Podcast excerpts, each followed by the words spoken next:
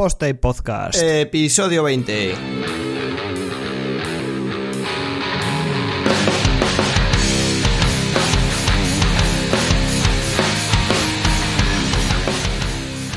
Pues hola a todos y bienvenidos a un Post Podcast más, episodio 20. En esta ocasión vamos a hacer un especial de la WordCamp Zaragoza, que ha sido este fin de semana pasado, eh, 12 y 13 de enero. Y tengo al otro lado de la línea de fibra óptica del cable de red a un hombre que graba los podcasts en calzoncillos, Juanca Díaz. ¿Qué tal estás, Juanca? Muy buenas a todos. Tengo que aclarar esto que dice de grabar en calzoncillos, porque sí, es cierto, pero en mi defensa tengo que decir que primero que en el podcast no se me ve y después que es que en la webcam solo se ve de cintura para arriba. Entonces, ¿para qué complicar de la vida? Y también hay que aclarar que son de son de estos de no De Batman. Son de, Ba- Batman. de Batman y de borreguillo para que abriguen para, para no coger mucho frío que ahora en invierno ya sabes hay que abrigarse. Exacto. pues nada vamos a hablar un poco de la WordCamp Zaragoza no Juanca hacemos un resumen un poco general para empezar. Qué, qué te ha parecido a ti ¿Qué- Va- qué- vamos a hacer un poco la review. la review sí la review de la vida moderna no ahí a tope pues yo creo que ha estado guay, ha estado bien, ¿no? De 0 a 100, ¿qué nota le darías? Ahí, aunque las notas son un poco delicadas, pero ¿qué notas le darías? Ahora mismo 110. 110, eh, venga, hombre, va, otro, otro, 100, otro 100 por ahí, venga. Ah, ha estado muy bien, ha estado muy bien. El, el ambiente muy bien, la gente, el espacio era increíble, o sea, el, el sitio donde se ha hecho la venue me ha, me ha encantado, muy, muy guapo, muy, muy acogedor. Y, y bueno, ahora entraremos en el detalle de qué es el de cómo ha sido el programa y qué hemos estado haciendo por allí, ¿no? Estos tres días que hemos estado allí. Exacto. Aparte, es, el, programa lo han. eh, dijéramos que tienen los dos tracks de, de todas las la- de todas las WordCamps. La única salvedad que en este caso han hecho como una especie de. eh, se han inspirado, dijéramos, un poco en Chiclana. Y, han hecho un track en el que solo había eh, charlas o conferencias como tal. Y en, mezclado en el otro track en el que había talleres de 60 minutos cada uno. Que eso tiene sus ventajas y sus inconvenientes, todo hay que decirlo. No vamos a hacer, no vamos a hacer, digamos, eh, un puntos buenos por aquí y puntos malos por allá. Vamos a ir analizando un poco todo sobre, sobre la marcha. No hay guion, o sea, ni directamente no hemos hecho ni lista de temas a tratar, ni nada. O sea, esto es todo como una conversación entre, entre dos amigos que estuvieron en la WordCamp y así sale todo más, más como lo pensamos, ¿no? Más fluido. Eso es. Yo creo que el programa en general estuvo bastante bien de contenidos, de talleres y ponencias bastante acertadas a nivel de, de calidad, de cantidad y de, y de temáticas, ¿no? Pero, eh, y aquí viene mi, primer, mi primera crítica, no se ofenda a nadie, simplemente es una, una crítica constructiva para futuros años. Creo que el programa ha tenido dos fallos en mi opinión, bastante importantes. El primero es dejar los tiempos justos para las ponencias del track A, eh, lo que no permite que haya preguntas de los asistentes, o en casos muy puntuales si sobraba tiempo sobre la ponencia. Asignaban 25 minutos para cada ponencia y entonces el, ponente pues o daba la ponencia en 20 minutos y dejaba 5 para preguntas o tenías esos 25 para preguntas y se acabó. Esto no hubiese sido tan un problema tan grande si se hubiese promocionado más a lo mejor la zona de expertos en la que yo estuve un rato sentado, por ejemplo, o, o si se hubiese dado más bombo a la posibilidad de del domingo en el contributor preguntar al, al ponente en cuestión eh, las dudas que tuvieses. Pero creo que se ha hecho poco poco eco de, de esta zona de expertos, en mi opinión. Sí, en eso estoy de acuerdo. También, también es verdad que yo opino que el, el, dijéramos, el respetar el tiempo de las charlas es tanto responsabilidad de la persona que, del voluntario que está ahí haciendo un poco de control y de, y de soporte eh, en la sala, como del propio ponente. Porque, por ejemplo, en mi caso, eh, Samuel, Samuel Aguilera se, se fue cinco minutos más o dos, tres minutos más en su charla y yo en vez de alargar lo que hice fue cortar, cortar la mía, aproveché uno de los puntos en el que podía cortar sin que se viera afectado el contenido entre comillas para no precisamente fastidiar al siguiente ponente que viene luego, ¿no? O sea que al final yo creo que el tema de respetar los tiempos es, es responsabilidad de los dos, ¿eh? tanto de la organización como de- del que da la, de la charla. Pero claro, se, se tiene que tener, se tiene que tener en mente esto. Esto lo sabes cuando ya has hecho más charlas, pero cuando te pilla de nuevos, no. Al final el problema es, eh, es lo que comentábamos, el dejar el tiempo exacto para las, para las ponencias. Si dejas el tiempo de las ponencias y cinco minutos, por ejemplo, cinco minutos de maniobra entre ponencia y ponencia, tienes cinco minutos para que el anterior se extienda tres minutos y el siguiente gane dos en caso de que tenga que remontarlos, ¿no? Y si ya tienes 10, eh, por ejemplo, para preguntas, pues tienes 10 que puedes recortar en caso de que te extiendas más explicando el contenido. Y en vez de 10 de preguntas dejas 5 y no pasa nada, al siguiente no, le afecta. Yo me acuerdo que mi ponencia empezaba a las 7 y hasta las 7 y 25 casi no empezó. Porque claro, arrastrábamos todo el día ya, pues eso, un minuto de este, un minuto del otro, dos de aquel, pues al final yo eh, empecé casi 20 minutos más tarde. Y, y esto viene por eso que te comentaba, ¿no? Por ese pequeño fallo del programa ajustado al tiempo de las ponencias. Luego, el segundo punto que me gustaría criticar eh, del programa, que es lo único que realmente tengo que criticarle, es el compaginar dos ponencias a un taller. Si a alguien, por ejemplo, le interesaba un taller que duraba una hora, eh, en ese tiempo transcurren dos ponencias. De manera que si de esas dos ponencias una le interesa, pierde medio taller. Y yo creo que esto es un fallo, un fallo sobre todo a la hora de, dividir contenidos. En Chiclana se hizo de otra forma, mientras había talleres no había ponencias, con lo cual eh, habías escogido un taller y lo disfrutabas al completo.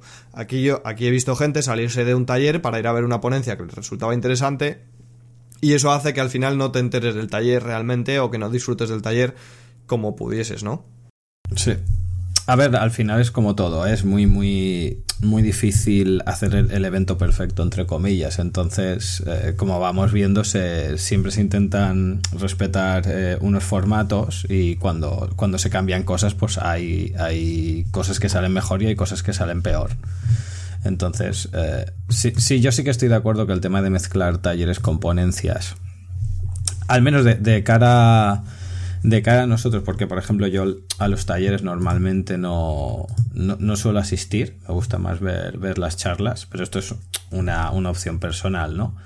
Pero sí que es verdad que, pasa lo que ocurre, ¿no? De que al, al, ser los talleres que ocupan dos, dos ponencias, pues te, te, corta un poco el rollo, ¿no? Te corta un poco el programa. Pero es que tampoco tienes otra manera de hacerlo, porque hacer una, un taller en menos, en menos de 60 minutos lo veo bastante complicado. Exacto, exacto. Pero bueno, más allá de, eso, que es opinión de cada uno de nosotros, en este caso habrá gente que le haya encantado el, formato. A mí no me ha disgustado del todo, ya te lo digo. Eh, me ha parecido bastante acertado dentro de lo que cabe, número de ponentes, número de ponencias. La jornada al final quizás eh, sí que se hacía larga, pero bueno, ¿qué voy a decir yo? Que organizo o organizo Work en Santander y metemos 20 ponentes, 10, 10 ponencias más registro en un día. entonces, sí, entonces claro, si quieres aprovechar esa jornada, que es eh, la, fuerte, a la que va a ir el grosso de los asistentes, no te queda otra que meter el máximo de ponencias en el mínimo tiempo y, eh, es difícil hacer un horario, un formato que, encaje con esta, con esta filosofía de evento. Pero bueno, eh, más allá de eso, vamos a, comentar un poquito las, las, ponencias, ¿no? Que... Fuera de, fuera de esas dos pequeñas cosas que comentamos, el resto yo creo que han estado todas de chapo. La zona de, de tanto de patrocinadores y demás estaba muy bien porque justo quedaba en medio tanto de una sala como de la otra en todo momento había acceso a agua, a fruta, etcétera, etcétera. Por parte de los voluntarios y de la organización tenían bastante presencia en la zona, que eso siempre se agradece, ya no solo para nosotros, sino para todo el mundo, pues que siempre tenga una referencia para poder preguntar sobre alguna cosa. Y, fuera de eso, pues lo que comentaba, ¿no? El tema de organización y demás, yo creo que, ha estado todo, todo muy bien. Así que para ser la primera, la primera vez que se que estos chicos hacen la, la WordCamp, la verdad que les ha quedado, vamos, rozando la excelencia. Sí, la verdad es que, la verdad es que ya lo decía Alejandro, ¿no? Que, el estar detrás del Congreso Web, pues eh, hace que se note un poco la experiencia tanto de muchos de los voluntarios que son compartidos con el Congreso Web, como de la propia organización a la hora de llamar a quien tienen que llamar para por ejemplo, proveedores o, similar. Y yo creo que es lo que dices, el ver voluntarios por allí atentos a todo, el, que todo haya salido bien, no es casualidad. Eh, es que está la gente detrás, estaban pendientes, estaban atentos y, eso se agradece. Se veía que preparaban los breaks, o sea, el desayuno, merienda y las comidas con, con, anterioridad, que estaban currando, montando mesas, montando las cosas y tal. Y, y la verdad es que en eso un, un 10 a la organización, sin, sin duda. Dentro de la review, otro 100 aquí. Esto, esto es así, otro 100 en, en eso. Y, y ya vamos casi que analizando el programa. Sí, vamos al material, ¿no? A, lo que es la WordCamp, el alma de la WordCamp, que parece que vamos a las WordCamp solo a comer y, a, y al after party, y no es así. Vamos a. Que también. Que, también, lógicamente. ¿Qué sería de una WordCamp sin esas after party, no? Eh, vamos un poco al programa. Vamos a ver que. Bueno, el programa empezaba a las ocho y media, o pronto, como la WordCamp Santander y como otras muchas, para aprovechar la jornada al máximo. La presentación era a las nueve y cuarto, yo no, me la, no la vi porque estaba en el track B ya esperando al primer taller un poco ansioso, la verdad es que siempre entras con ganas y, yo me senté directamente en el track B. Yo sí que estuve en la presentación y la verdad que, muy bien, bueno, dieron un poco las gracias a todo el mundo de, asistir, eh, salió Alejandro a comentar un poco eh, temas de organización y un poco información útil para, para asistentes.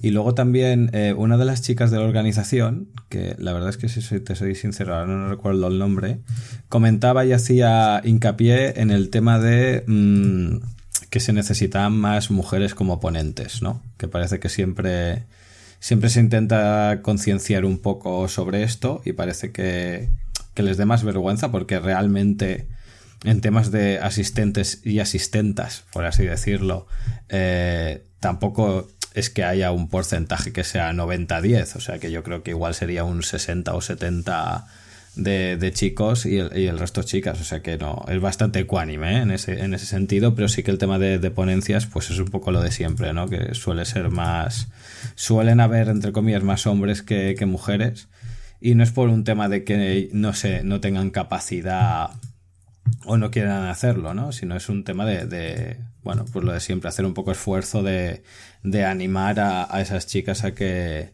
a que también den, charlas porque realmente mm, lo pueden hacer incluso mejor que nosotros. Yo estoy convencido, de eso estoy convencidísimo.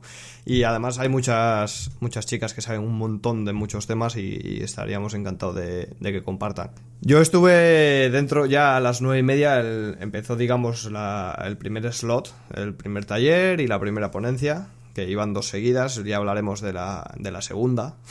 Me tocará a mí porque bueno, tú no tienes, tú en la segunda no puedes opinar, lo siento, estás, estás vetado, es lo que hay. no eres objetivo.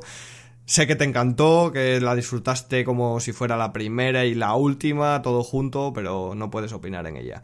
Eh, como digo, yo estuve la primera mitad del taller de Roberto y, Mercedes Miralles, bueno, Roberto Miralles y Mercedes Romero, perdón, que me, que me, que me lengua la traba aquí. Eh, donde explicaban un poco, querían hacer un demo, un live demo de cómo crear un tema desde cero, ¿no? Y a ver, em, los gajes del directo les jugaron mala pasada, tardaron un poquito en despegar. Luego la herramienta, lógicamente, al no estar en tu entorno de trabajo, con tu monitor externo, con tu teclado, con tu historia y estar en un portátil, en un entorno que no es el habitual del trabajo, pues la fluidez de trabajo tampoco es la misma. Y se les atascaba un poquito la cosa al principio hasta que cogieron cuerda, pero yo creo que, el grosso del taller sí que lo tenían bastante bien controlado. Eh, empezaron explicando pues un poco el diseño que iban a, integrar con WordPress, enseñaron un poquito la maqueta que ya traían preparada en HTML y CSS y a partir de ahí empezaron a preparar toda la estructura del tema, los, los ficheros, eh, todas las carpetas de CSS, de imágenes y, y demás y empezaron a integrar en directo y entonces ahí es donde se ve que no es tan complicado como parece, que es lo que ellos querían transmitir, creo yo, o espero que, que sea así. Y creo que, sí que lo tenían bastante, bastante preparado, la, inconveniencia esa del, del, directo, lo único. Pero bueno, yo creo que estaba bastante interesante. Como digo, me salía a la mitad para ir a ver la segunda ponencia, pero me gustó, me gustó el enfoque de, taller en, directo y, eso que yo tengo malas experiencias con hacer programación en directo, pero, pero me gustó la idea, me llamó la atención. Es complicado, ¿eh? La, gente se, cree que hacer un, taller en directo es algo, sencillo, pero como siempre se dice, la típica chorrada del directo te juega una mala pasada es verdad, ¿eh? O sea, la ley de Murphy normalmente se suele cumplir a rajatabla en estas cosas. Entonces, hay que ser un poco. Hay que tener en cuenta un poco y tener empatía con, con, con, los, con los ponentes que dan el taller y ponerte un poco en la piel de ellos porque es, difícil. Y es difícil que te funcione toda la primera y que todo te. y que la conexión, primordialmente, si tienes que hacer alguna llamada al exterior, te funcione debidamente. Es, son muchos factores para controlar en un entorno que precisamente no es el tuyo habitual. Porque no estás en tu casa, no estás con tu conexión, no estás con tu equipo, entonces todo eso se, se nota y además se percibe, porque está claro que, yo, por ejemplo, estoy habituado a trabajar con dos monitores de 27 pulgadas y de repente ponerte a trabajar en una única pantalla de 15, pues mm, no es tu entorno de confort. Entonces, bueno. Aún así, ya te digo que lo que, es, lo que era la temática eh, y el taller en sí se veía que estaba bastante bien preparado. Y supongo que al final, si no les dio tiempo a terminar el tema, como me dijo Roberto, seguro que la home y bastantes apartados más quedaron más que claros. Vale, pues yo en esa hora estuve viendo a Samuel Aguilera, que nos hizo una presentación sobre formularios supervitaminados con, con Gravity Forms.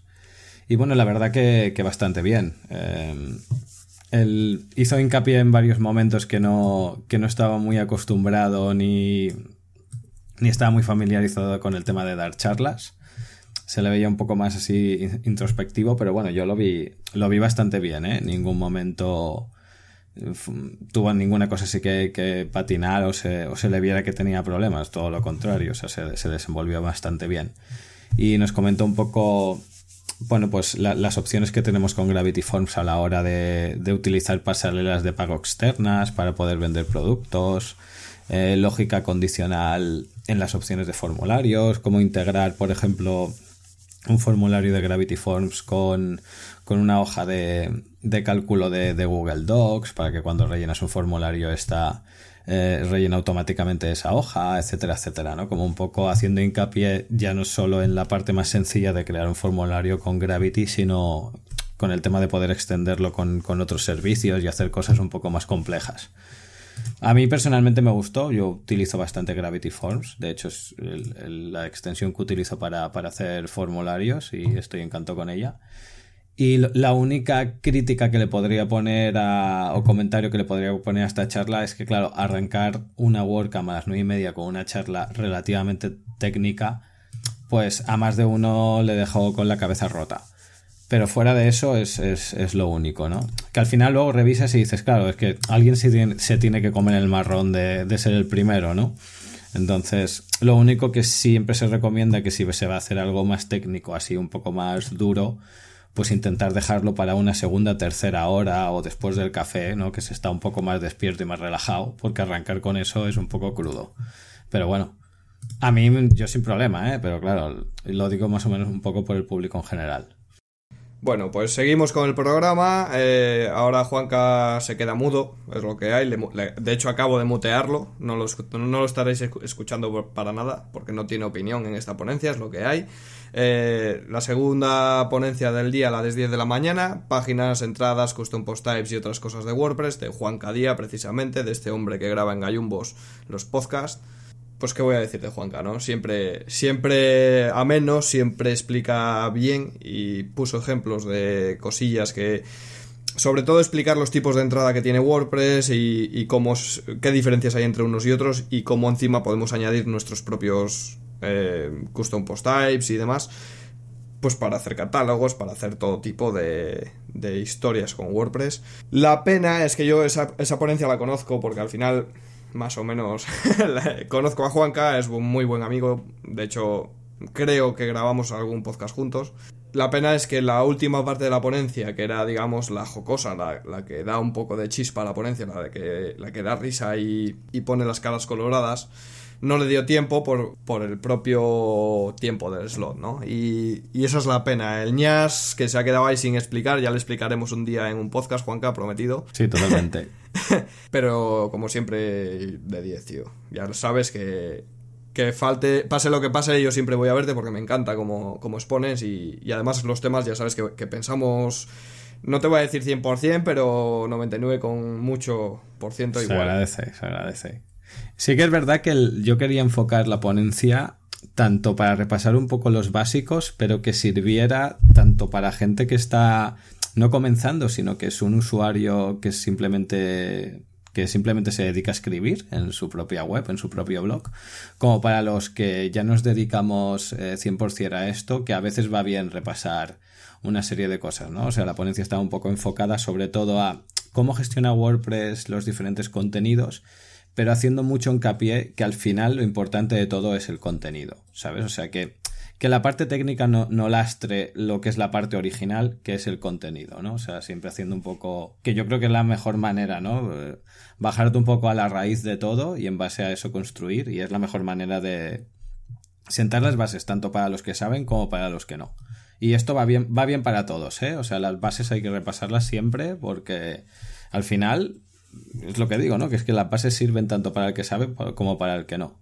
Y muchas veces se nos olvidan y a nosotros los que más sabemos los primeros, ¿eh? Que se nos olvida. Y es más, yo voy a decir aquí que por muy básica que te puede parecer una ponencia, por muy poco técnica, por muy de iniciación que te puede parecer una ponencia o un taller, siempre, siempre, siempre, independientemente de tu nivel, vas a aprender alguna cosilla que te, que te vas a dar cuenta que vas a decir, ¿y qué estaba haciendo yo todos estos años?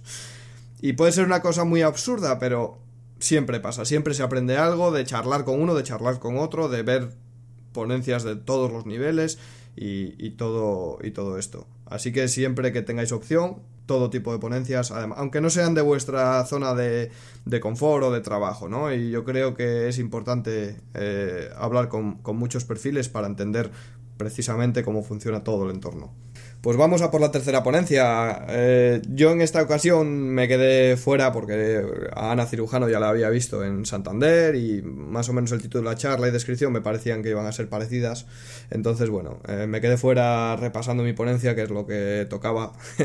y, no, no, entré ni a, ni a esa ni a la del plugin de Joaquín Ruiz, que hablaba de, de cómo gestionar, cómo crear un plugin y cómo enviarlo a WordPress ORG y demás. Pues yo sí, a, la de Ana repetí porque me gustó mucho su, su ponencia en, en Santander, perdón. Y en esta ya me había comentado que, que, más o menos había respetado un poco la estructura, pero que había añadido cosas nuevas.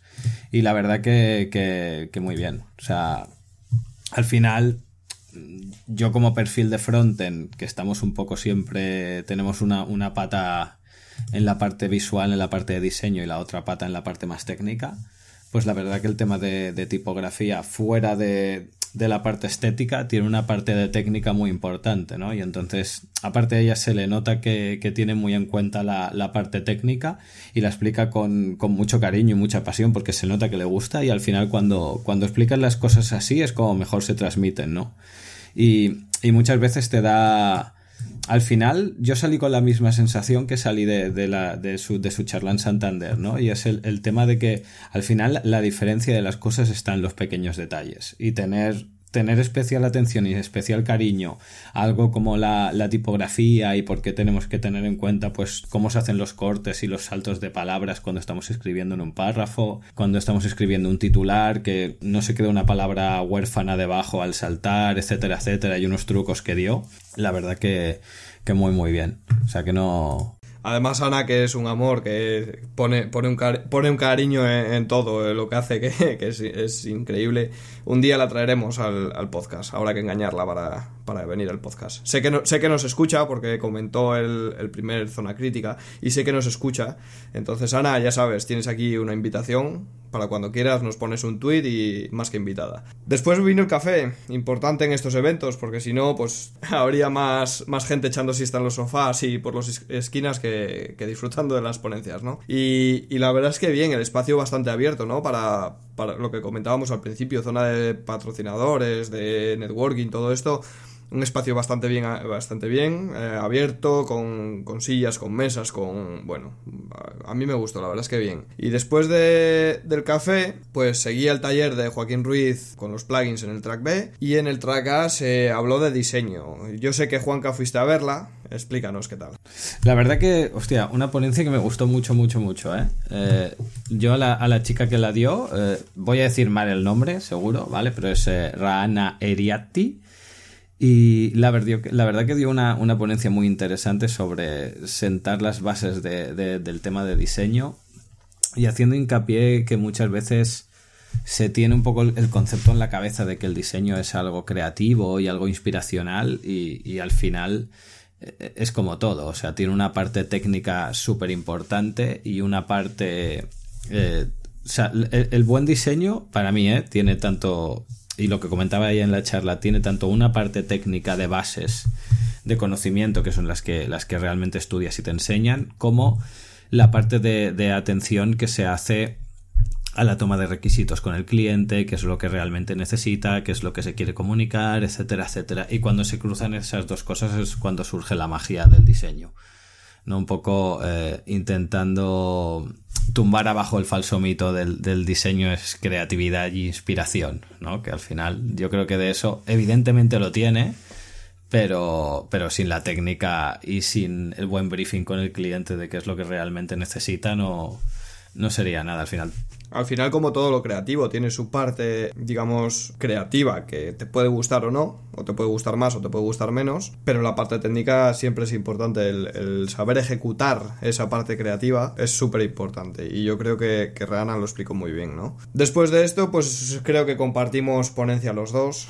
Nos saltamos el taller de Javier Casares, que, bueno, ya, ya conocemos a Javi, seguro que, que, salió estupendo, pero nos saltamos el taller de Javi para ir a ver a, a Matías y a Miguel Miguel Fonseca, a Matías Ventura y a Miguel Fonseca hablando de, Gutenberg. Y me da miedo, me da, miedo preguntarte porque, bueno, preguntarte o hablar yo directamente, porque creo que fuimos un poco como, fanboys ahí locazas, ¿no? A, ver a Matías. Y la verdad es que yo a Matías eh, sé que algún podcast también lo ha escuchado y, le tengo un cariño. La verdad es que me parece increíble todo lo que hace. Me, me mola su, su blog, me gustan las fotos que hace, me gusta lo que comparte me mm, digamos que me tiene ganado hace mucho tiempo no además trabaja en Automatic vivía aquí en Santander le, conocí por desgracia tarde cuando ya se había se mudaba ya de, Santander a, Madrid. Pero creo que sus ponencias tienen un toque un aquel son tan tan tan tan complejas y a la vez tan sencillas. O sea, explica algo tan complejo de una manera tan sencilla y tan cercana que parece que, que lo que está haciendo no tiene valor, ¿no? Eh, eh, y, yo creo que un poco la magia de Gutenberg es esa. Y luego también hay una cosa que no sé si, si la gente tendrá la misma sensación que yo, pero es que hemos tenido la suerte y tenemos la suerte de contar con el responsable, uno de los mayores responsables de uno de los cambios más gordos que ha habido y va a tener WordPress, que es cambiar el editor. Y, y, el responsable, o sea, uno de los responsables, ¿no? Porque es tanto Matías como, como Miguel, son gente accesible hablan nuestro idioma, son súper humildes, han estado todo el fin de semana dejando que la gente se acerque y respondiéndonos dudas. me acuerdo que estaban sentados en un sofá. No, me acuerdo si durante la comida después. Y les atacamos cuatro o cinco y se nos pegaron un taller ahí eh, explicándolo todo, enseñándonos código, etcétera, etcétera. Y la verdad es que es un privilegio total que tengamos la suerte de, de poder contar con, con esta gente que sea tan cercana para, para resolver las dudas y que vuelva a decir lo mismo, ¿eh? es uno de los cambios más gordos que va a tener, que va a tener WordPress. De hecho, yo se lo dije a Matías, yo le hablando con él, porque eh, lógicamente estuvimos hablando que qué tal todo y bueno, poniéndonos un poquito al día, que hacía mucho que no nos veíamos, y yo le pregunté directamente que si era consciente de lo que tenía a las espaldas. porque claro, es lo que tú dices, WordPress actualmente tiene una cuota de un 30% de todo Internet y lo que están desarrollando es el núcleo, el corazón del editor de WordPress. O sea, el, corazón de WordPress, todas las entradas entran por ahí. Y están haciendo un cambio tan bestia, tan, tan grande y tan... También te digo que, que yo desde el, desde el primer momento que se anunció Gutenberg nunca he llegado a entender las críticas que ha tenido. Y contra más pasa el tiempo y más críticas voy escuchando, sigo sin comprender por qué la gente lo critica cuando realmente es el mayor favor que nos pueden hacer a todos los desarrolladores. Porque una de las cosas que comentaban ellos en la charla, y fue un momento que me acuerdo que él, lo estaba comentando en la charla y yo me lancé solo a aplaudir y luego me siguió todo el mundo, porque eh, tenía 100% razón, ¿no? Hay, hay en unos momentos de la charla que él comentaba que WordPress eh, tanto, tanto WordPress como el proyecto WordPress en sí, uno de sus cometidos es democratizar eh, el, tema de Internet, el tema de las páginas web, del desarrollo web. Y, hasta ahora uno de los problemas que tenían en, esa parte de la democratización, entre comillas, que es al final no deja de ser una tendencia y una moda que siguen todos, que es el tema de hacerle frente de una manera realmente pura a, a los editores visuales o a la edición más visual del contenido. Y eso es un problema que de forma nativa no sabían cómo resolver porque el editor llega a un punto en el que la, tecnología y los, lo que nos tienen acostumbrados avanza de, de, una manera que el editor nativo de WordPress había quedado un poco corto. Y por eso se utilizan tantos editores visuales y demás. No es, Muchas veces no se utiliza solo por un tema de vagancia, ¿eh? también se utiliza por un tema de, necesidad de, de, ostras, poder crear un contenido un poco más rico y con un poco más vistoso. Y realmente con el editor nativo, a no ser que tú no sea, sepas maquetar muy bien en HTML, lo tienes complicado. Y, y Gutenberg es una pasada. O sea, a mí me parece una pasada y realmente si todo el mundo lo entiende Incluso yo creo que a las, a las compañías de terceros que tanto se dice, hostia, ya verás tú cuando se venga Gutenberg se va a cargar todos los editores visuales, etcétera, etcétera. Yo creo que no, si son inteligentes van a saber adaptar su producto a, a Gutenberg porque al final Gutenberg te da unas funcionalidades nativas que tú luego puedes, puedes retocar a nivel de maquetación y demás para que las cosas se vean como tú quieres. Y luego además te permite añadir tus propios módulos, tus propios bloques.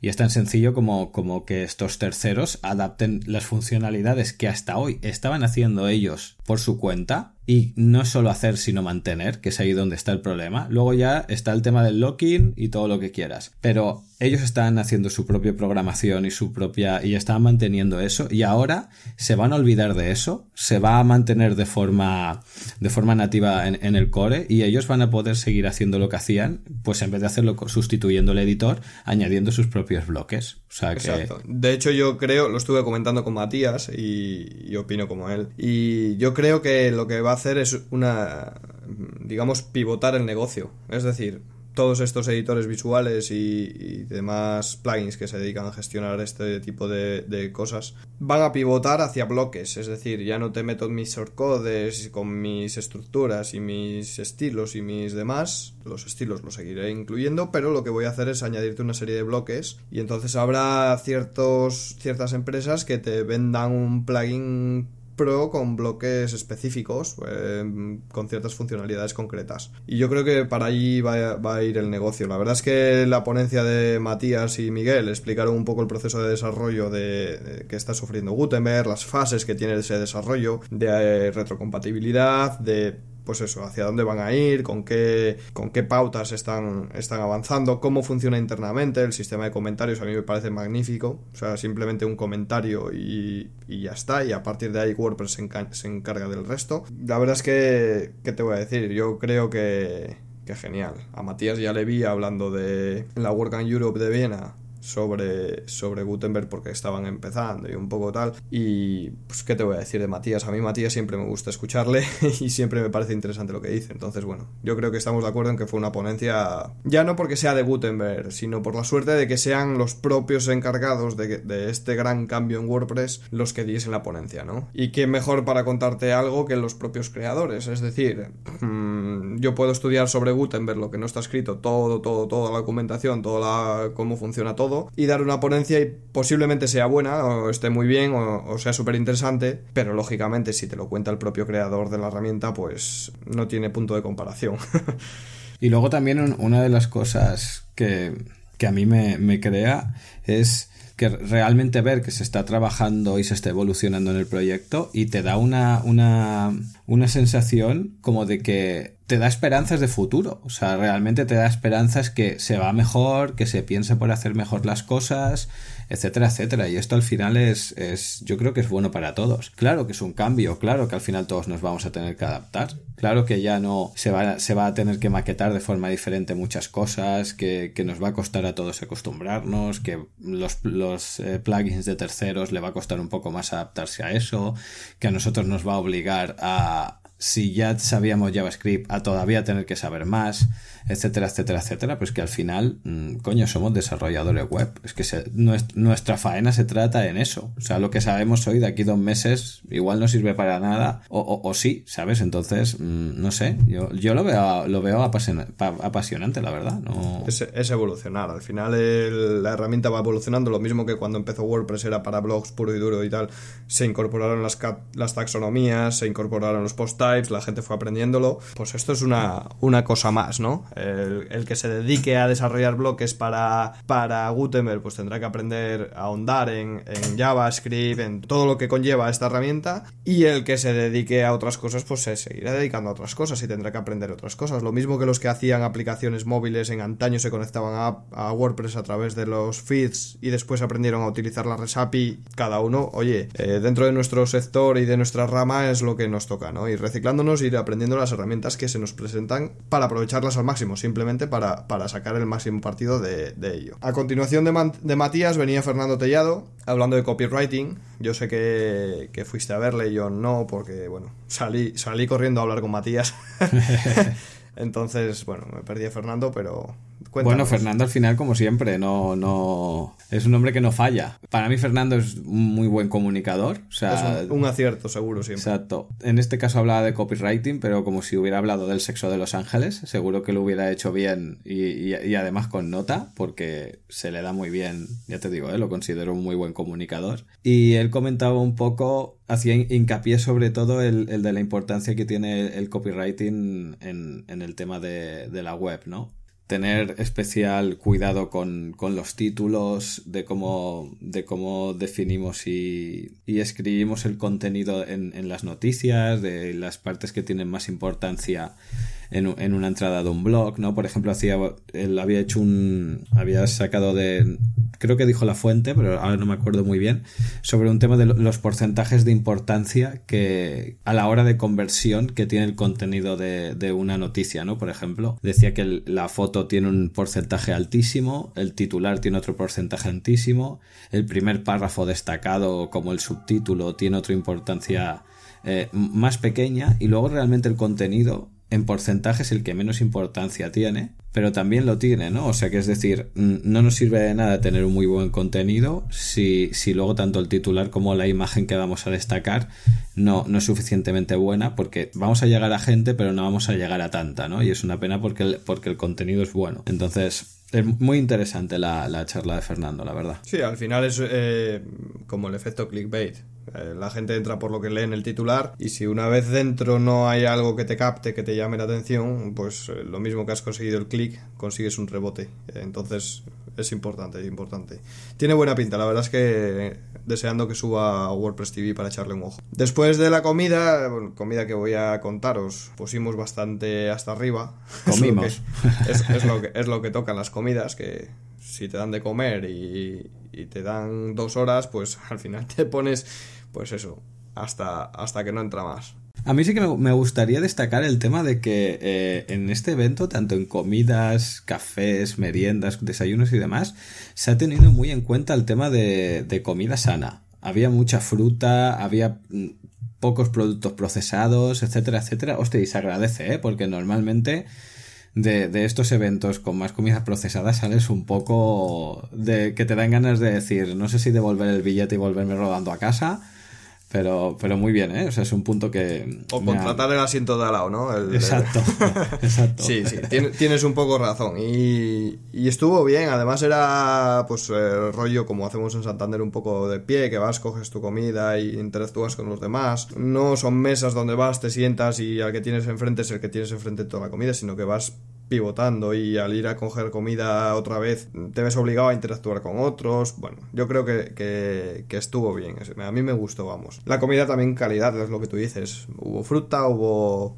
A mí me gustó, sí. Sí, sí, estuvo bien. Después de la comida había empezado un nuevo taller eh, mejorar el entorno de desarrollo WordPress o vía Power User que le llamaba Jorge López. Yo no, asistía a ese. Creo que tú también estuviste, ¿no? Sí, estuvimos juntos, de hecho. Que, narices.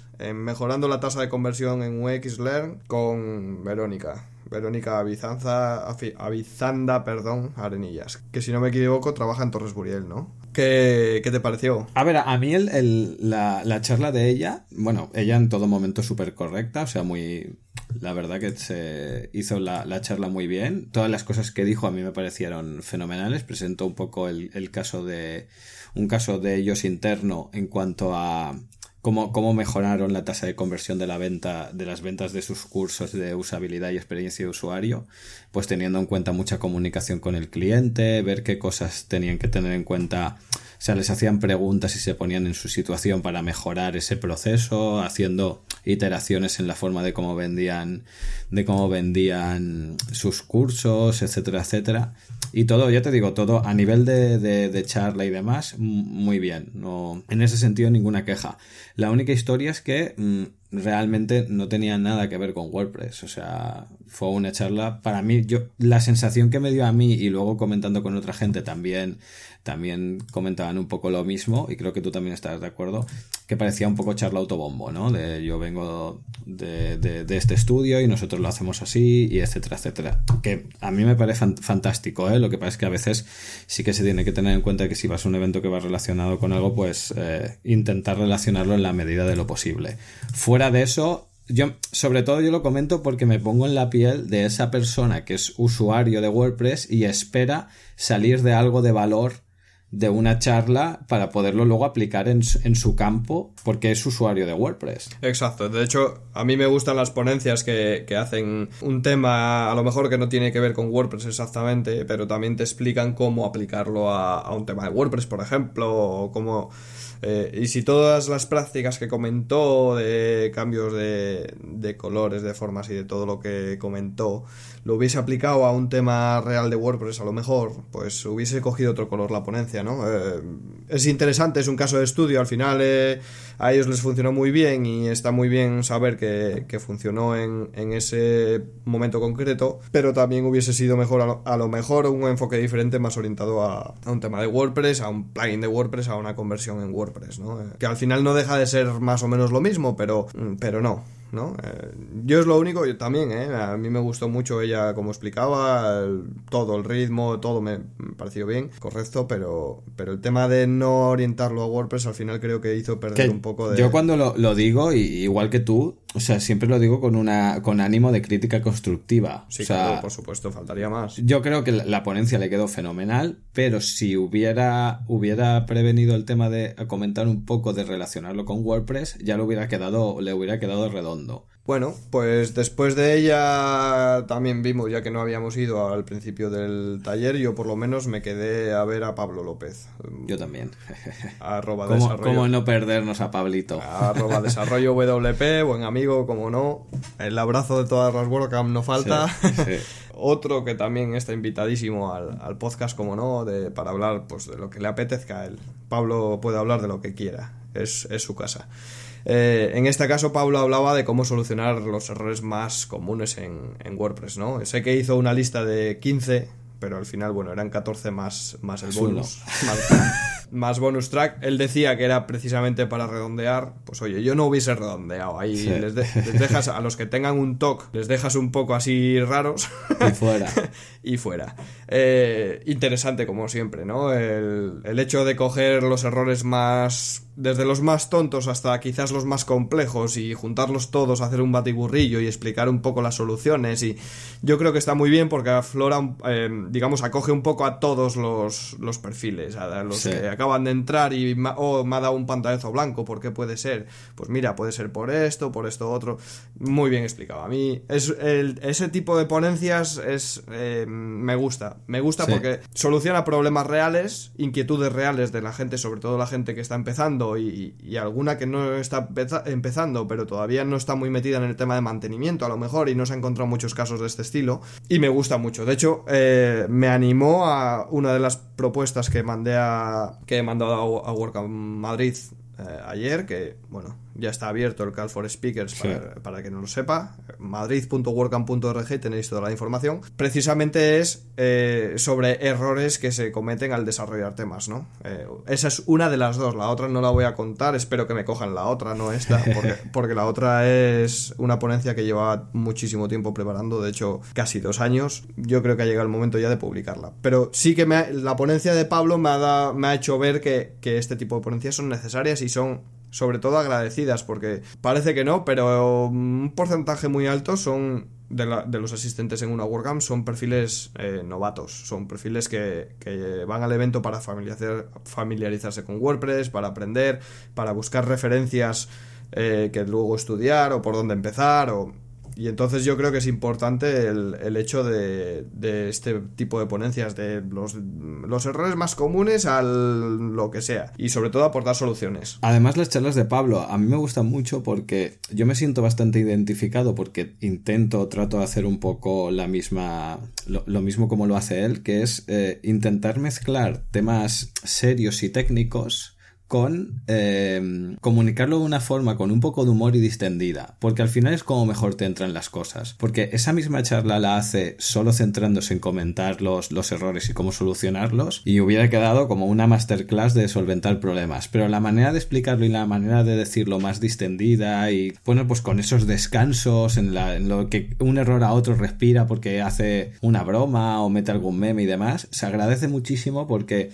te estás, estás eh, normalizando los errores, ¿no? Entonces y además, Además, el perfil de Pablo, que es muy al estilo del perfil de Fernando Puente, les ves tan serios, les ves tan formales, con, no sé, ya sé que no hay que juzgar por las apariencias, pero al final nos dejamos llevar por lo que vemos, ¿no? Y el ver a Pablo, por ejemplo, con su camisa y su vaquero serio, un tío que, un padre de familia serio, que le ves que al final es un tío serio, que parece que, que va a salir allí y va a decir cuatro verdades y ya está, y, y luego te mete cuatro memes y, con el mismo tono de seriedad, pues te rompe, te rompe y te, hace, gracia y tiene pues ese toque de humor que a mí, a mí por lo menos personalmente me encanta, ¿no? Me, me, hace, la, me hace la ponencia súper amena y además mm, te hace que estés toda la ponencia atento y toda la ponencia eh, pendiente de lo que te está contando. Y, engancha. A mí me, gusta mucho escucharle precisamente por eso, porque transmite de una forma que, me gusta, me, agrada. Después de Pablo tuvo lugar la de la Resapi, si no, sí. Exacto. La, guía VP Resapi, ahora eh, para, los desarrolladores, de Antonio Torres. Yo no, no asistí porque estuve fuera, si no me equivoco, hablando con... ya no me acuerdo con quién. He hablado con tanta gente este fin de semana que ya no, ya no me acuerdo con quién. Pero tú sí, ¿no? Yo sí, que fui, yo sí que asistí. Aparte Antonio es es, eh, buen amigo, conocido tanto de, WordPress como de, eventos de Joomla. Y bueno, él, se centró un poco en comentar em, qué es realmente una, una, API y cómo funciona, ¿no? Pues eh, en qué momentos eh, es bueno utilizarla y para qué sirve, un poco más básico, ¿no? Comentando para cuándo y por qué se tiene que utilizar una, una ¿no? Pues por ejemplo, si queremos sincronizar una aplicación con una web, etcétera, etcétera, porque si existe este protocolo para poder sincronizar información y, un poco comentando cómo, cómo, está montada la REST API de, de, WordPress. Y la verdad que muy bien. En principio era una charla técnica como puede ser la REST API, pero como ya indica su título, para no desarrolladores, o sea que la intentó hacer bastante, bastante básica y sencilla y yo creo que le quedó, le quedó bien. A mí, a mí me gustó, vamos, no, no tengo nada que objetar. Es como todo, ¿eh? No olvidemos que el tema de la REST API eh, es un tema complejo. Si no tienes unas bases de desarrollo y conocimiento, por mucho que intentes hacerlo básico,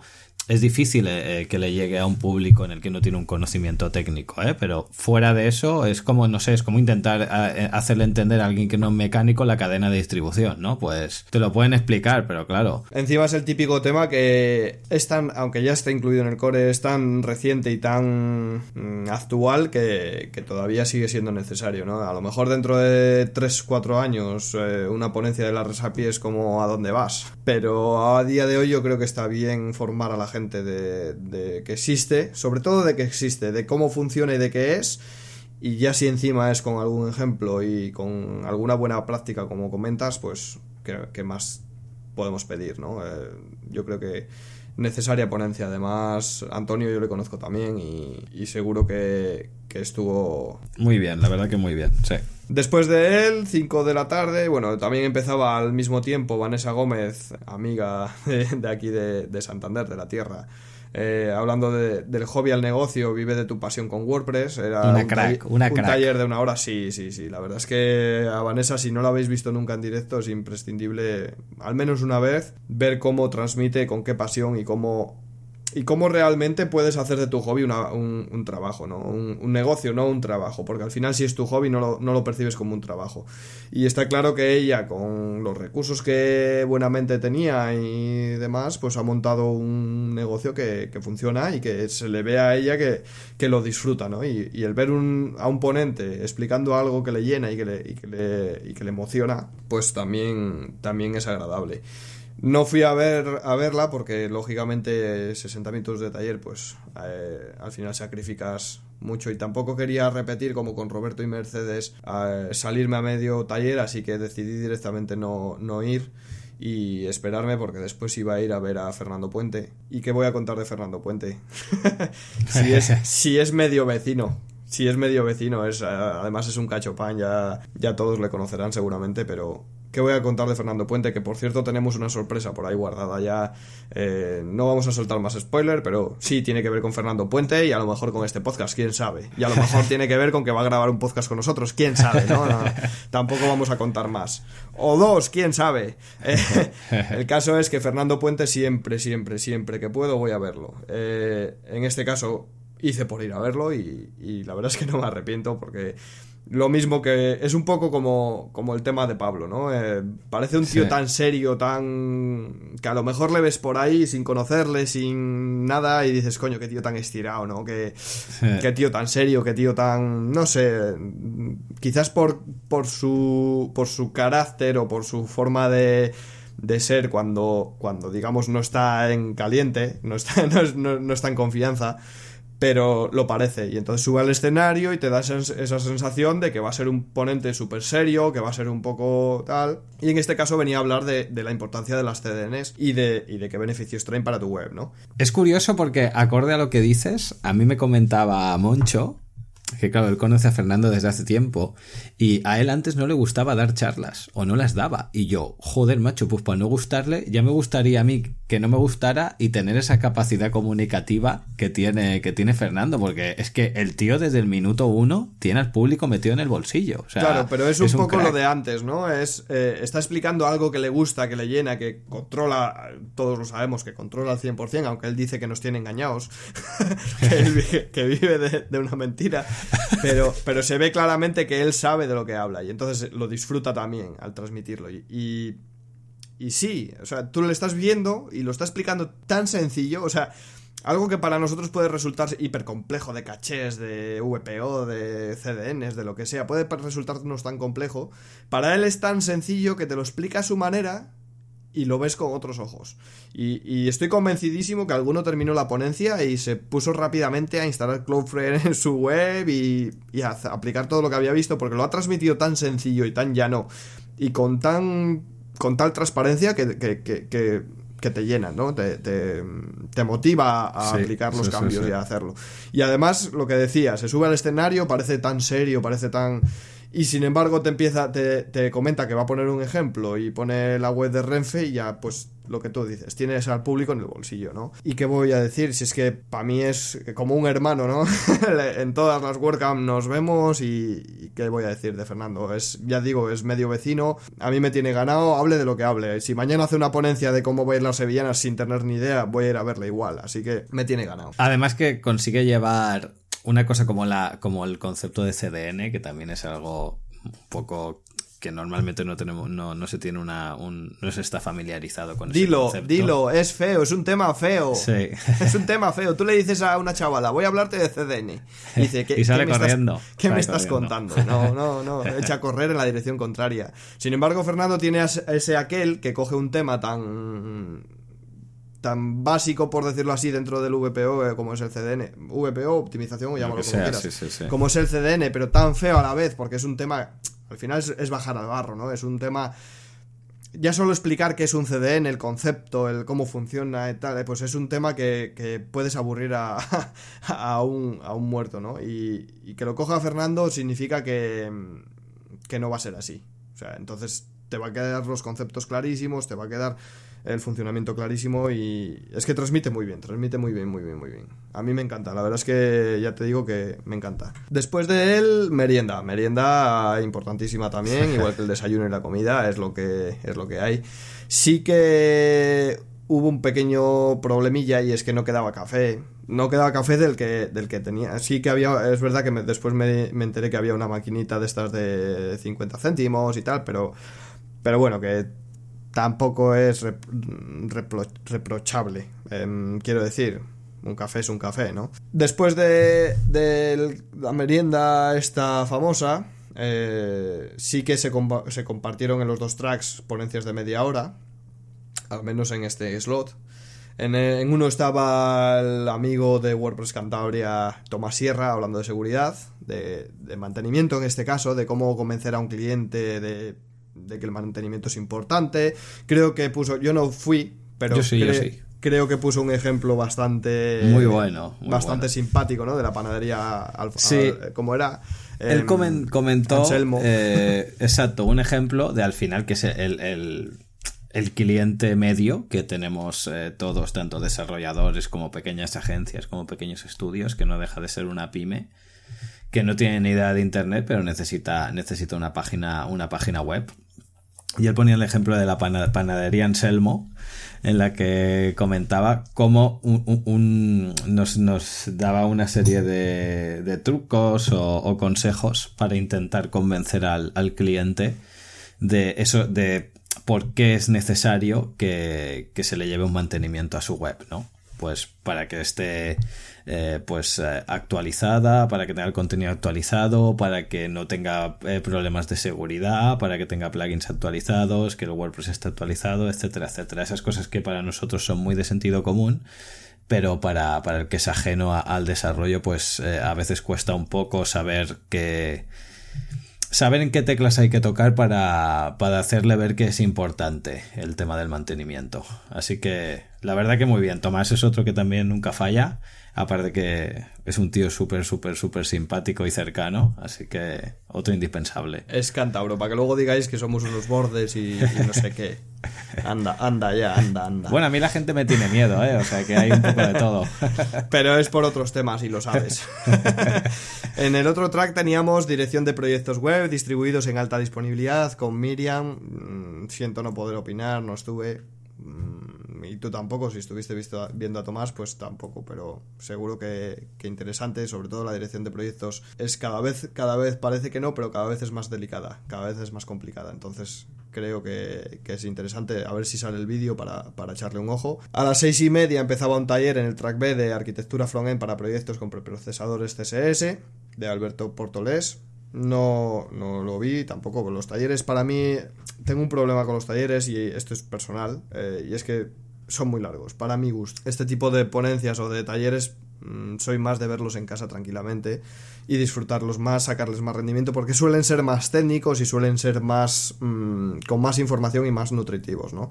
Sin embargo, las ponencias pues son más de ver en el momento, de opinar en el momento y de preguntar en el momento. Y entonces, bueno. Y luego también hay otro punto y es eh, que no es lo mismo, por ejemplo, ¿eh? Si, si alguien hace un taller de maquetación o de creación de template y a ese taller asiste gente que e, es profesional o sabe de eso, para el que imparte taller es un problema añadido a, los nervios, porque ya no solo tiene que enseñar a los que hay, sino que tiene que cumplir con aquellos que considera que son igual de buenos que él o más. Y eso parece una tontería, pero añade complejidad a, la cosa, porque tú das un taller y, a ver, al final la, gracia de dar un taller y, y demás es que todo el que asiste salga con algo que se pueda llevar o que aprenda algo. Pero claro, si, si el que te va sabe como tú o sabe más, pues es un nivel de complejidad añadido que parece una tontería, pero depende cómo te lo tomes, pues puede ser te puede poner más nervioso, vamos, para, para simplificar. Bueno, si, si, hay alguien que le pasa esto, que se pone más nervioso en, en caso de tener a alguien más con más conocimientos delante, solo le puedo decir que él es el que está compartiendo y el, otro, y el, otro, no. Así que simplemente con eso ya tiene nuestro respeto ganado y 100% si se equivoca, oye, ojalá eh, a mí en mis ponencias me digan te has equivocado, esto es así, porque eso significa que yo estoy enseñando a alguien y alguien me está enseñando. Exacto. Entonces no tengáis problema en equivocaros, no tengáis problema en tener menos nivel a lo mejor que, que el de al lado, porque lógicamente vamos a este tipo de congresos para enseñar y para aprender. De hecho, a mí una de las cosas que, me, que siempre digo, eh, de hecho lo digo siempre en mis charlas, que no se crean nada de lo que digo y por favor me lo discutan todo y cuando una vez haya acabado y me vean, por favor me hagan una crítica o me comenten aquello que no han visto bien, porque al final de un, halago te dura unos segundos, que es en el momento que te lo dicen, hostia, gracias. Pero una crítica, tú te la llevas y si es una crítica constructiva y crees que es interesante, vas a aprender de ella.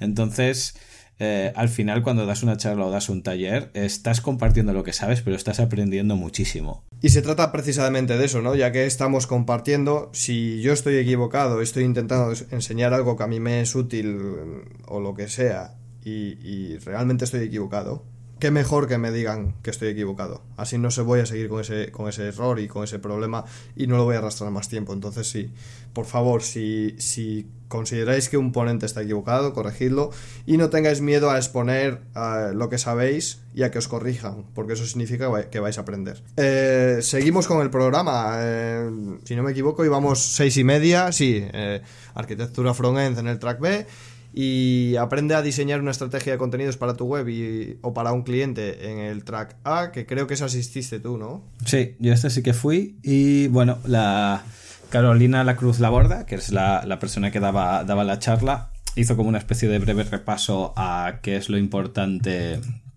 a la hora de, diseñar una estrategia de contenidos para, para, una web. Pues un poco... Mm, parecía un poco al principio por el título de la charla que comentaba de diseñar una estrategia de contenidos para tu web. Eh, parecía como que fuera a hablar más de, darle más importancia al tema del contenido, pero al final, desde mi punto de vista, hizo como una especie de decálogo SEO básico, ¿no? Que es, eh, pues si quieres hablar de un tema, busca qué keywords hacen referencia a ese tema, busca en la competencia qué keywords están utilizando para tratar ese tema y haciendo un poco comparación de las palabras clave que, a ti te salen para ese tema y que tu competencia utiliza para ese tema, pues eh, bajo tu sentido común intentar hacer un popurrí y hacer como una especie de ranking de cuáles son más importantes y menos y en base a eso pues establecer tanto temáticas como fechas y, siempre tener tener un poco un organigrama de, de, de entradas y posta a, a publicar, ¿no?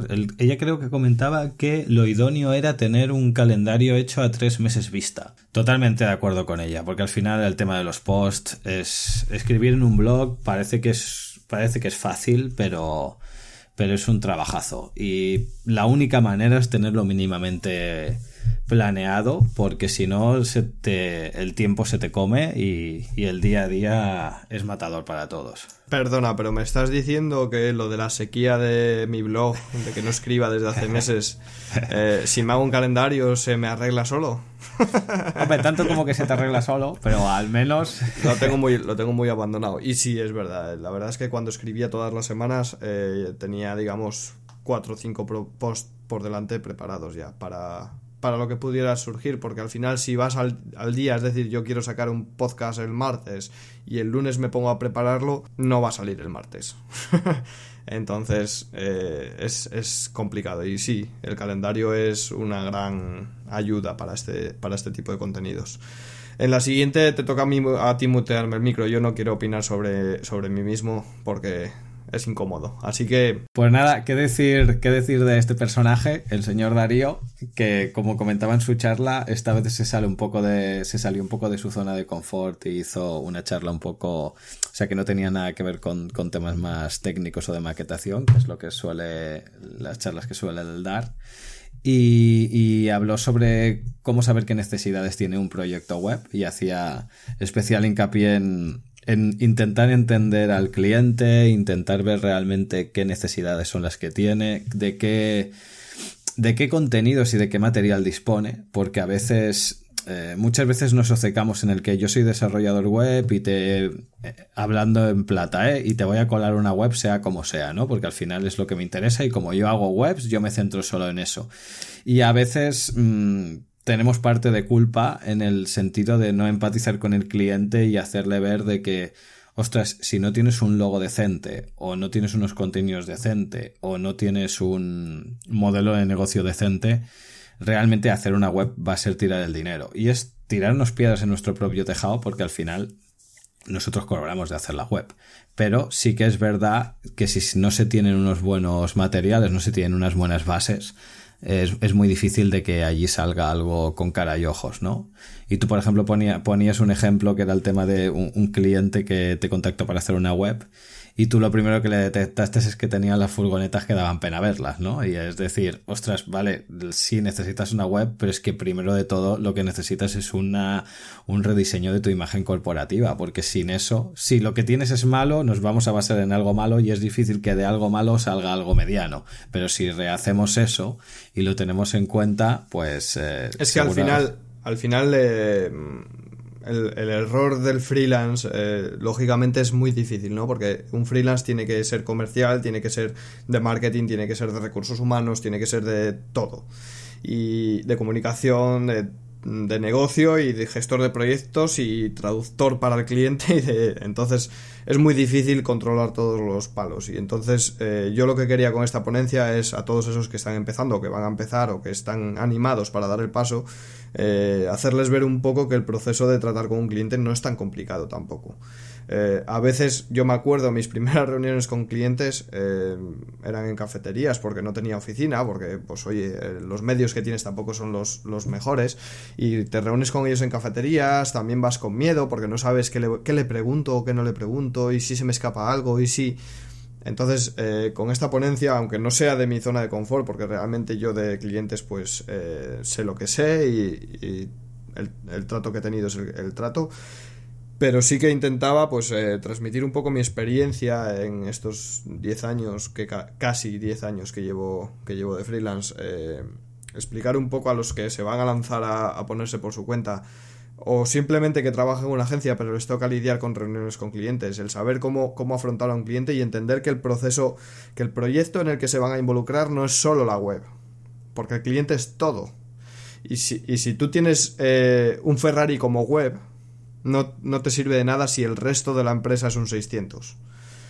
No te sirve de nada tener una web de 10 súper bien posicionada, con unos contenidos maravillosos, eh, que factura la que vende muchísimo, si realmente en el almacén tienes un único mozo, por decirlo de alguna manera, y los pedidos no salen y los camiones no llegan y todo, todo esto, ¿no? Y, el ejemplo que puse, ficticio por supuesto, nunca hablo de clientes reales, que quede claro para toda la audiencia, eh, el ejemplo que puse podría ser perfectamente válido. Y es que si tú vas a diseñar un sitio web y ves que la identidad o la, o la, o la imagen de la empresa mm, tiene fallas, tiene problemas, no solo en la web, sino en logo, en imagen corporativa en general, las tiendas son feas, las camionetas de reparto son feas, mm, díselo.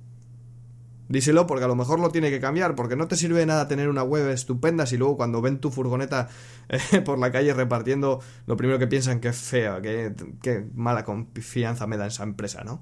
Eh, y entonces eso es un poco lo que intenté transmitir, que hay que ser honestos con el cliente, decirles lo que está bien, decirles lo que está mal, empaparse de todo el proyecto en sí, no solo de la web, sino de toda la empresa en sí, cómo funcionan, qué recursos tienen, si tienen muchos trabajadores, tienen pocos, qué medios, de qué medios disponen.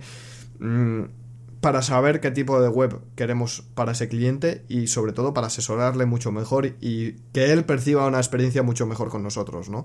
Yo creo que es importante ser honestos con el cliente, decirle, mira, la web muy bien, la idea muy bien, la inversión que vas a hacer es correcta, todo está bien, pero tus tiendas mal por esto o mal por lo otro o lo que sea.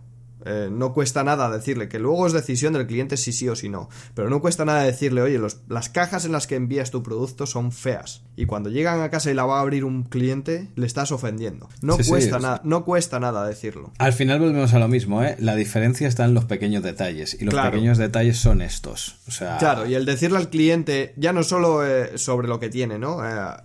Hay muchos clientes que vienen con una idea que tienen, que quieren desarrollarla, que quieren empezar, que no tienen otra cosa, solo quieren eso y quieren desarrollarlo. A lo mejor el hacer el de abogado del diablo y decirle, oye, tu idea no va a funcionar. Porque tú tienes una visión de Internet que él no tiene. Entonces, a lo mejor hacer de abogado del diablo y ponerle los pies en la tierra, si él luego decide hacerlo, pero es más consciente de lo que le va a pasar. Porque a lo mejor viene engañado, engañado no de forma literal, pero a lo mejor viene engañado porque ha leído en internet mil blogs donde explican que cómo me hice famoso eh, en 10 horas con un vídeo viral o yo qué sé. Y la, sobreinformación es a lo que lleva, ¿no? Eh, lleva precisamente a, a no informar correctamente. O sea, al final tú ves el caso de un youtuber de éxito y, no vamos a ponernos a hacer vídeos y a ser famosos en una semana el que piense lo contrario está errado y a lo mejor si contratas a un profesional que te va a montar los vídeos, está bien que te diga que no te vas a forrar con eso. Que luego puede que te forres, ojalá, ojalá. Ojalá todos los proyectos que tenemos entre manos sean un éxito todos y cada uno. Pero a lo mejor decirle tu idea no va a funcionar o vas a tardar un año en facturar 100 euros eh, al mes o, o vas a tardar 5 años en recuperar esta inversión, a lo mejor hace que el cliente recapacite, no malgaste su dinero o se replantee simplemente las cosas y las enfoque de otra forma, o inyecte más capital para, conseguir el, mismo fin más rápido, ¿no? Y eso es un poco lo que quería transmitir. Lógicamente, eh, lo orienté mucho a la toma de requisitos y, a, y llegué hasta, hasta la parte del presupuesto, sin entrar en más detalles a partir de ahí, porque se supone que cuando ya llegas al presupuesto ya tienes todos los pilares de la web pensados y ya sabes cómo se va a montar, entonces no tenía más sentido ir más allá, ¿no?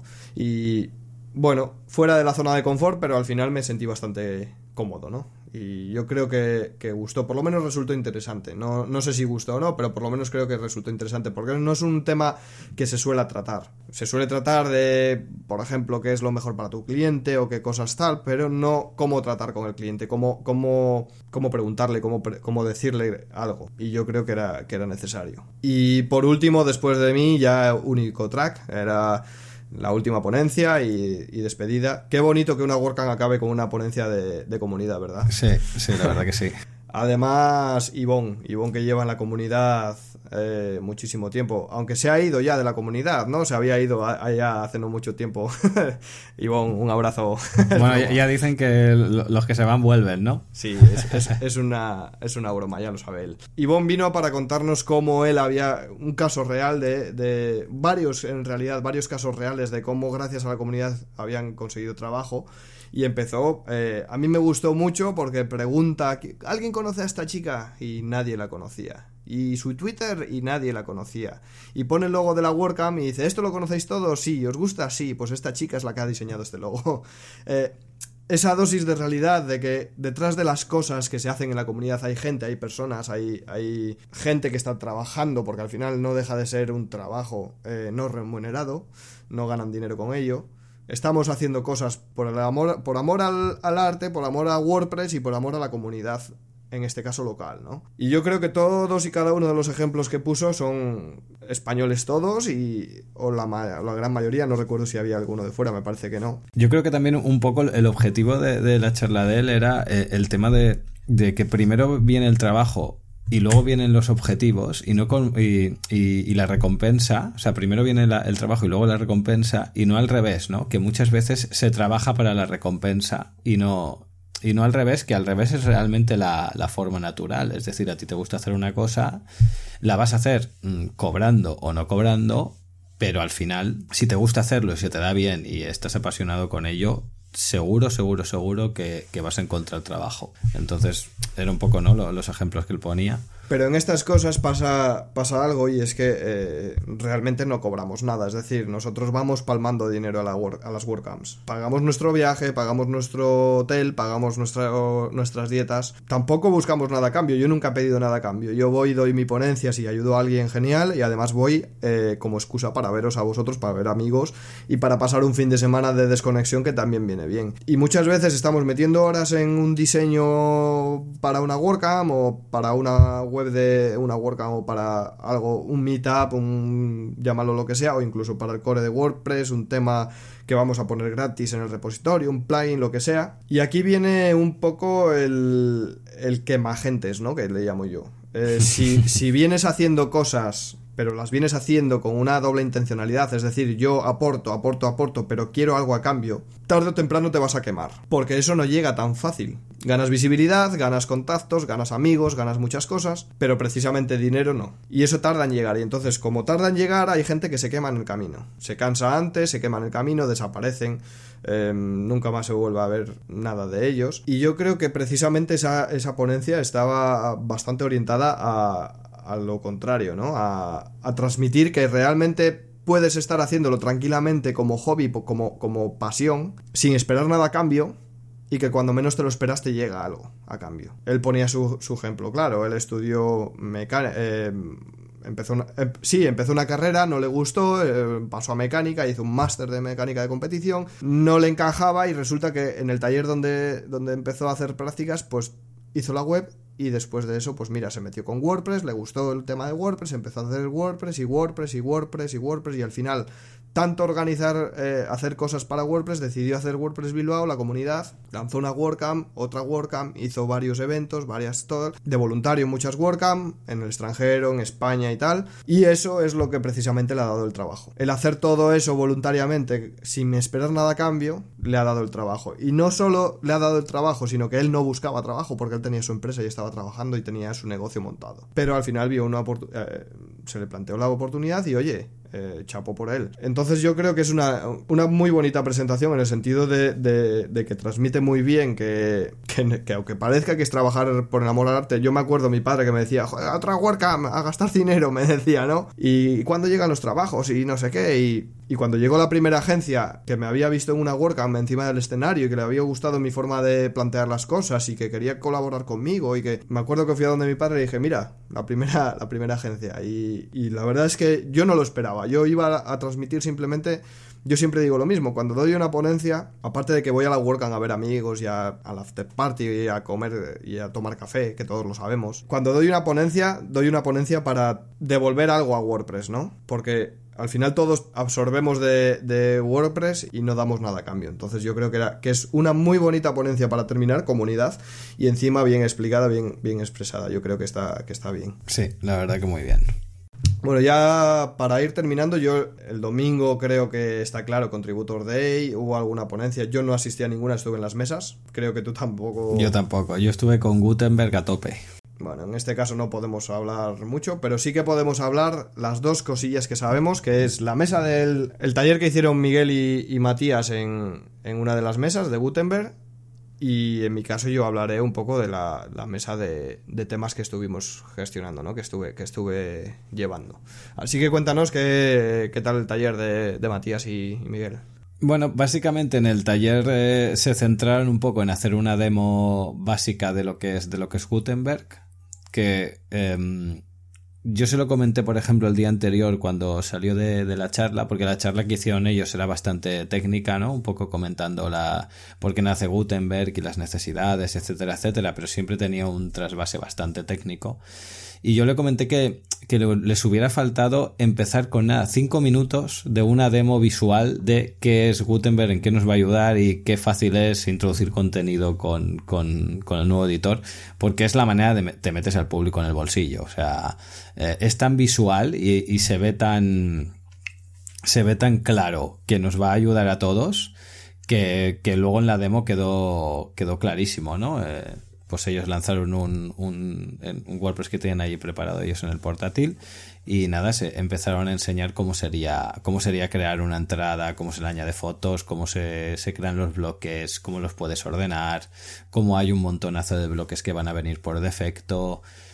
Y, y, y, van a venir ya por defecto, o sea que los podemos utilizar, cómo se pueden ir, si tú por ejemplo pones un, un, bloque de imagen y otro bloque de imagen, si seleccionas los dos los puedes convertir en una galería y que se convierta en un solo, en, su, en un solo bloque, etcétera, etcétera, etcétera. Esto fue, de hecho hace falta ponencias de ese estilo para que la gente entienda realmente cómo funciona Gutenberg. Sí, porque ya te digo, ¿eh? que a día de hoy siguen habiendo unas dudas que que son un poco alarmantes, ¿no? Entre comillas, por, decir, que es lo que comentábamos antes, que es uno de los mayores cambios y yo creo que además de ser uno de los mayores cambios, es uno de los cambios más esperanzadores que hay, porque, porque es necesario a día de hoy una funcionalidad como esta y sinceramente yo creo que va a ser un golpe encima de la mesa para para todos los gestores de contenidos competencia o complementarios a WordPress, que es que nadie, nadie va a tener nada parecido de forma nativa como eso. O sea, es una, realmente es una pasada. Y aparte de la demo más, más básica para que todo el mundo pudiera comprender un poco cómo, cómo, cómo era la nueva forma de introducir contenido con, con, Gutenberg, también se hizo mención, que esto ya casi todos lo, lo sabemos, pero parece parece que no está tan claro. Y es el tema de que Gutenberg vendrá de serie con la versión 5 de WordPress. En principio se estima que, saldrá en el primer en el primer cuarto de, de, año, o sea que se calcula, yo creo que marzo, abril, mayo, por ahí, por ahí es donde las fechas que se pueden mover, y que vendrá de forma nativa ya en la versión 5 y que no nos asustemos porque eh, saldrá un plugin que si nosotros, si no queremos utilizar Gutenberg, podemos descargarnos el plugin y seguir utilizando el editor nativo. O sea, el editor anterior, ¿vale? El de el What You See, What You Get de toda la vida pues si no, si no queremos dar el salto a Gutenberg o alguna de las funciones de terceros que utilizamos todavía no está preparado para Gutenberg, siempre vamos a poder tirar de ese editor y aquí como si no hubiera pasado nada. Luego además comentar que Miguel Fonseca eh, nos cogió algunos, algunos del grupo eh, que queríamos un poco una parte más técnica y nos enseñó un poco cómo sería, cómo crear bloques personalizados para, para Gutenberg y la verdad que es facilísimo y se pueden hacer virguerías. Genial, muy buena pinta. Yo estuve en una mesa, bueno, eh, me junté con, en, primer lugar con, con tres chicos que estaban ahí en, una mesa y, y, bueno, yo iba a empezar el tema, el taller de Dem Reviews y al final pues una pregunta llevó a otra y terminé explicando cosas de, de Reviews pero orientado muy, muy, muy, muy a temas en el sentido de cosas que, buenas prácticas, tal y cual, estuvimos hablando un montón de cosas. Después se nos unieron Roberto y Mercedes y, les estuve enseñando un par de cosillas que uso yo internamente para hacer los temas mucho más dinámicos y más o menos así pasamos la mañana. así que bueno, para mí la WordCamp fue esa, ¿no? Eh, yo creo que, que muy, muy, muy bien. La verdad es que la review queda clara, ¿no? Hacemos un resumen de la review de 0 a 100, Juanca. 110, yo ya lo he dicho venga, va, 110 también, para no, ser menos, porque al final me van a decir que si no me gustó. Eh, y yo creo que, genial, ¿no? Hombre, después de, después de más de una hora que llevamos hablando de, la, verdad es que la verdad a, es que mí, a mí me dan ganas de volver a verla, ¿eh? de volver a estar allí. La verdad es que hay que decirle a la audiencia, pequeño chivatazo, Juanca, lo siento, que Nada, esto nos llevará 30 minutos, no mucho más, ¿no? y aquí, aquí llevamos para hora y pico. Marca el, grabador hora 26. hora 26 ahora. Bueno, yo creo que está bien, ¿no? Ha quedado un, zona crítica, ¿lo podemos llamar? ¿Lo publicamos como zona crítica? Yo creo que sí, ¿no? Se puede, se puede considerar, sí. Venga, zona crítica y así hemos cumplido con el segundo zona crítica de, de posta y podcast. Exacto, exacto. Eh, Así que ya nada, hasta ah, como eh, enero tiene cinco martes y este es el tercero, ya sé que habíamos hablado del segundo martes, el siguiente zona crítica vendrá el segundo martes de febrero. Así que ya sabes, ya no contéis con zona crítica hasta el segundo martes de febrero. Ya hemos cumplido, ¿eh, Juanca? Exacto. Eh, está ahí. ¿Has visto una zona crítica improvisada? Si es que es lo que. Tenemos, la, tenemos la excusa de que ha habido navidades por medio y eso nos rompe a todos la organización y estas cosas, ¿no? las típicas cosas que se dicen. Exactamente. Además, esto saldrá el miércoles o el jueves, porque como tengo que montarlo, pues eh, sí, no va a salir, no va a salir el mismo martes. Entonces, oye, ya que llegamos tarde, pero también es verdad que queríamos hablar de la WordCamp y nos ha costado un poco ponernos, ponernos de acuerdo y sacar el hueco, pero aquí está y, ya está. Así que nada, em, como siempre decimos, ¿verdad, Juanca? Que compartan, ¿no? Que compartan, aunque sea con WhatsApp, por WhatsApp con el, con el cuñado, con el primo, con quien sea ese cuñado que, que viene aquí a criticar, estos frikis que hablan aquí y tal, anda por ahí por email, mándale un email a, tu suegra, igual le gusta a tu suegra ahí oír la Como se suele decir, ¿no? Dale, darle a like y subscribe. Exactamente. Manitas arriba. Exactamente. Y lo más importante, yo, mira, el subscribe y el like me dan igual, pero eh, si vienes y nos, nos, metes un comentario ahí explicando qué te ha parecido el episodio y de qué te gustaría que hablásemos en futuras zonas críticas o incluso en el podcast en general, pues te lo agradeceríamos un montón porque, oye, eh, las ideas siempre son bienvenidas y no nos gusta quedarnos sin ideas porque luego eh, no sale todos los martes a las 8 y, somos un poco, poco serios, ¿no? Exacto. Entonces, bueno, como siempre decimos, comparte, dale like, suscríbete, em, follow. eh, arroba jdevelopia al otro, al, otro lado del aparato. Y nada, nos vemos el segundo martes con Juanca y la semana que viene con más. Un saludo. Un saludo a todos. Adiós.